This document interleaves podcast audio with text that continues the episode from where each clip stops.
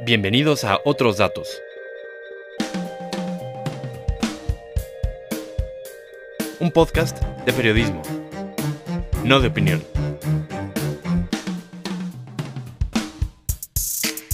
En este episodio, el TEMEC, un acuerdo de última hora. Hola, soy Eduardo García de Infocel y Sentido Común. Para platicar lo que aconteció la semana pasada entre los gobiernos de Canadá, Estados Unidos y México, que a última hora lograron un acuerdo que destraba el Tratado de Libre Comercio entre esas tres naciones y que no había podido entrar en vigor por la falta de ratificación del mismo principalmente en el Congreso de Estados Unidos. Amigas, amigos de Estados Unidos, de Canadá, de nuestro país, México, hoy es un día importante, también intenso.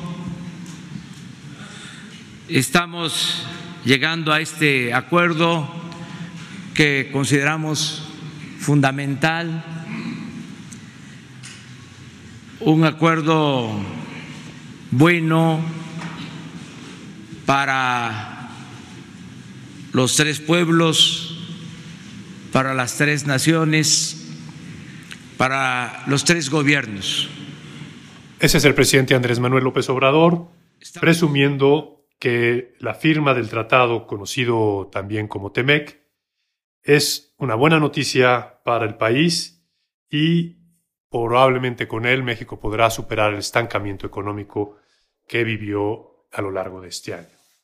Estoy con César Pérez, editor de Economía de Infocel y Sentido Común, para que él nos comente, nos platique cómo han ocurrido estos últimos acontecimientos que han logrado finalmente destrabar y probablemente podamos ver un nuevo tratado regulando la relación comercial entre México, Estados Unidos y Canadá. César, ¿cómo estás? ¿Qué tal, Eduardo? Gracias por la Eh, invitación. empecemos por el comienzo. ¿Qué ocurrió la semana pasada cuando todo parecía que se había resuelto, pero luego hubo un suspenso ahí temporal? Es, es curioso que lo digas porque sí, sí fue sorpresivo. Recordemos que cuando se firma el tratado hace un año, todo el mundo lo celebra y veían como inminente la ratificación, pero con lo que no contaban era con la oposición de los legisladores del Partido Demócrata, que son los que tienen la mayoría en la Cámara Baja de Estados Unidos, y que no estaban muy contentos con esa ratificación. Los demócratas en general se han mostrado siempre en contra del libre comercio, son, son un poco más proteccionistas que los republicanos. Expresan dudas y esas dudas los llevan a lo largo de un bastante tortuoso año a proponer hacer enmiendas de última hora. Esto nos trae, digamos, hacia inicios de noviembre, en el que comienzan a acelerarse los trabajos. El gobierno del presidente Donald Trump empieza a hacer presión y lobbying en el Congreso para que pasen. Porque además venían, o viene un año electoral. Viene un año electoral eh, que es crucial, eh, digamos, en, en el sentido de que los demócratas van a tratar de tropezar al presidente. El presidente necesita esta victoria moral, por llamarlo de alguna manera, de la ratificación del TEMEC, que él pidió. Hay que tenerlo también claro. Y también tenían este otro factor que no se veía en el momento de la negociación, que era el posible juicio político. Entonces, para evitar que el proceso se encime con estos dos aspectos, el gobierno de Trump hace presiones al Congreso y los congresistas lo que dicen es estamos en el acuerdo siempre y cuando nos cumplas un par de concesiones. ¿Cuáles son esas concesiones? Realizar cambios en materia laboral que hagan un poco más duro el acuerdo, que le den dientes, es decir, que haya mecanismos que permitan al gobierno de Estados Unidos sancionar a México, que es de quien más dudas se tienen en caso que no se cumpla la reforma laboral que se aprobó aquí y algunos otros cambios en materia de cuidado al medio ambiente o de leyes de la industria farmacéutica. This is a transformative agreement. It's a template, I believe, for future agreements. Our constant emphasis was on enforceability, enforceability, enforceability. We fixed that. And the idea and the notion that the president of the AFL-CIO, Rich Trumpka, would be supportive of this initiative, uh, I think tells the story. But this is more than a triumph for organized labor. It's a triumph for workers everywhere across America. In terms of the working group members, I want to say that they strengthened the labor standards, they strengthened the environmental chapters, they enhanced the verification mechanisms for environmental trade. With the unflinching leadership of the Speaker, we also secured important changes in USMCA that preserve Congress's ability to change U.S. law. Eh, no parecía que fueran a lograrlo. El Congreso termina sus funciones en diciembre de este año y parecía que el tiempo estaba muy corto. Sin embargo, sorpresivamente los legisladores alcanzaron un acuerdo con el gobierno de Estados Unidos que le propone a su vez cambios a México y Canadá y se da el esperadísimo abrazo, el Firma. firma aquí en, en Palacio. Claro que en ese sentido México tuvo que aceptar estas demandas de los demócratas de que de alguna manera pudieran vigilar con mayor cercanía la aplicación certera de la reforma laboral. México es quien lo tenía más difícil porque incluso la ley aquí ya había sido votada y ratificada por el Senado. Era el único país de los tres que había hecho ya su chamba en el legislativo. Al hacer estos cambios, se ve obligado el país a hacer un protocolo de enmienda que también nuevamente ratificado de manera inmediata en el Senado. Y pues sí, no, no era, digamos, la primera opción de nadie, pero los mexicanos tienen que ceder ante estas demandas porque digamos que el bien mayor de tener el acuerdo pues superaba los cambios que les propuso Estados Unidos. Y, y también el hecho de que México pues tampoco es una monedita de oro en cumplimiento de su ley. No, México tiene una muy mala reputación en materia de cumplimiento frente a sus dos socios. Entonces, acaba aceptando las condiciones. Creo que resulta ganador en un aspecto. Originalmente la propuesta de Estados Unidos, que venía muy impulsada por el sindicato, que por sus siglas en inglés es AFL-CIO, es, es un sindicato probablemente el mayor de Estados Unidos, que venía presionando porque dentro del acuerdo hubiera un, un mecanismo que permitiera tener inspectores laborales aquí. Esa propuesta no se vio nada bien en México porque abría la puerta a cierto nivel de discrecionalidad a la hora de revisar la reforma. Es decir, en México había mucho temor de que Estados Unidos designara inspectores que fueran a las fábricas y que tuvieran este permiso esta facultad de bloquear eventualmente el comercio de ciertos productos de manera Sí, discrecional. bajo un juicio de ellos mismos que no garantiza equidad en el trato y probablemente como práctica desleal en, el comercio podrían haber dicho aquí se están violando los derechos laborales y bla, bla, bla, y México tendría que haber sufrido las consecuencias. Es correcto. Y, y a cambio México lo que logra es el establecimiento de paneles trilaterales que permitieran que eh, se estableciera ante una disputa un grupo de, de expertos designados por cada país y un independiente para que fuera lo más transparente posible la decisión y que ahí sí, en el caso de una violación, hubiera sanciones. Íbamos muy bien, eh, se había dado el abrazo de las tres partes, eh, celebró todo el mundo, los mercados en auge, pero luego vino lo inesperado, ¿no es así? Vino un ines- una inesperada tensión, una, una crisis, digamos, evitada de última hora. El subsecretario Jesús Seade el fin de semana dio unas declaraciones. Esta disposición, fruto de decisiones políticas del Congreso y la Administración de Estados Unidos, no fue, por razones evidentes, consultada con México. No lo fue. Y desde luego no estamos de acuerdo.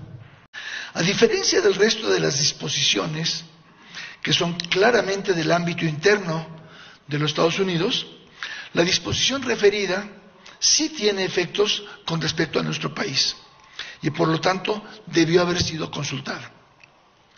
Como quedó establecido en el protocolo firmado recientemente, se establecerán paneles para resolución de controversias en materia laboral y otras materias, por lo que esta figura es innecesaria y redundante.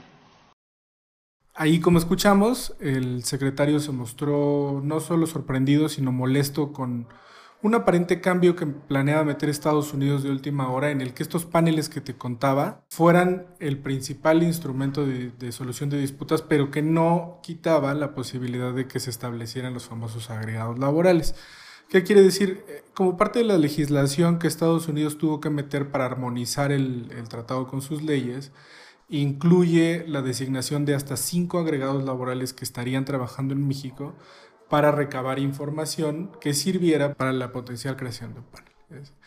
Y en el caso de México, pues ve con mucha sorpresa y mucha preocupación esto porque justo nuevamente ante la ambigüedad del texto abre la posibilidad de que se creen estos falsos o disfrazados inspectores que a la larga pudieran otra vez actuar en función de favorecer el interés de Estados Unidos. ¿Qué pasó al final?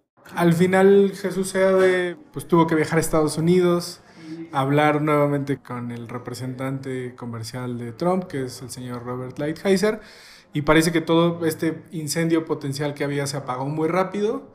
La oficina del representante comercial lanzó un comunicado en el que aclaró que no pensaban ir fuera de los paneles, y que la creación de esta figura pues estaba en función de México, de que México aceptara la llegada de los agregados y que el texto que rige al final la relación comercial va a ser el TEMEC. El representante comercial de Estados Unidos, embajador Robert E. Lighthizer, ha informado, mediante una carta oficial dirigida al subsecretario SEADE, que el gobierno de Estados Unidos no designará inspectores laborales en México y que los agregados laborales referidos en dicha iniciativa de ley no desempeñarán dicha función y se ceñirán a las leyes de nuestro país en la materia. Se apagó el fuego y volvió la felicidad. Vuelve la calma. Ahora lo que te diría es que si esto se confirma y si el proceso ya no enfrenta mayores dificultades, es una estupenda noticia para México. Eh, la parte del proceso lo que sigue es que probablemente mientras nosotros estamos hablando la Cámara Baja haya aprobado ya el texto en, este aspecto y lo pasará al Senado. Ya el Senado de Estados Unidos ya no tiene tiempo de votarlo en este año, lo va a votar en enero y probablemente a finales de enero porque le van a dar prioridad al juicio político de Trump. Creo que ahí en ese sentido muchos analistas coinciden en que no debe ser un problema una cosa sobre la otra hay que recordar que en el Senado de Estados Unidos está controlado por el Partido Republicano y ellos han, sido muy vocales a favor del, tratado. Más cuando Trump es el que negoció este tratado. Exactamente. Entonces creo que ahí hasta ahora parece un hecho que se va a hacer. ¿Canadá? Canadá ha dicho que no le preocupa mucho, que ellos están en el tratado siempre y cuando convience el proceso de Estados Unidos. En el momento en el que Estados Unidos lo apruebe, Canadá va a ir. Entonces, en tres meses, una vez que estas instancias le den el visto bueno, el viejo Telecán morirá y nacerá el TEMEC como el instrumento que regula la relación comercial. Lo que los analistas nos han dicho esta semana es que es una de las mejores noticias que podría recibir la economía de México. Esa era mi pregunta siguiente, César. ¿Qué representa esto para la economía mexicana o para los mexicanos? En términos de riesgos, probablemente se elimina el mayor para el país en materia de crecimiento económico. Estados Unidos es el principal destino de nuestras exportaciones. Es un hecho que eh, la relación México-Estados Unidos en materia de comercio es lo más importante que tiene México para pensar en un despunte económico. Este año la economía en los tres primeros trimestres no creció frente al pasado y aunque hay mucha preocupación todavía de cómo van a salir del atolladero de este debilitamiento. Muchos creen que el TEMEC puede ser, digamos, este impulsor que dé una fuerza adicional a la economía. Incluso te cuento un detalle curioso. La semana pasada Banco de México publicó su más reciente encuesta de expectativas con analistas del sector privado y aunque es un avance bastante modesto, los expertos de casas de bolsa y bancos subieron su perspectiva de crecimiento para 2020 por primera vez después de nueve caídas seguidas. Entonces, esto, esto del TEMEC podría hacer que se fortalezca la expectativa de una economía mucho más fuerte porque le quita el factor de incertidumbre que para muchos había frenado la llegada de inversiones y de desarrollo de nuevos proyectos aquí. Pues si me permites añadir nada más, creo que con el TEMEC una resolución del problema del Brexit en, el Reino Unido. Bueno, ahí todavía faltan varias páginas por escribirse, pero se ve que puede ser una resolución menos abrupta, más un plan de inversión ya medio definido por parte del sector público y del sector privado, existe la esperanza de que el 2020, 2020 sea mejor para México. Sí, es, es, un hecho que el 2019 fue para muchos el año más duro quizá de la administración de López Obrador.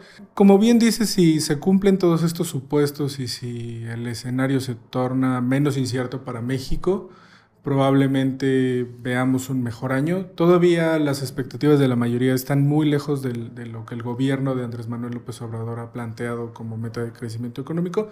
Sin embargo, la llegada de nuevas inversiones o el fin de este sentimiento de incertidumbre con tu principal socio comercial pudiera hacer que tengamos un año mucho más decoroso en materia de crecimiento económico.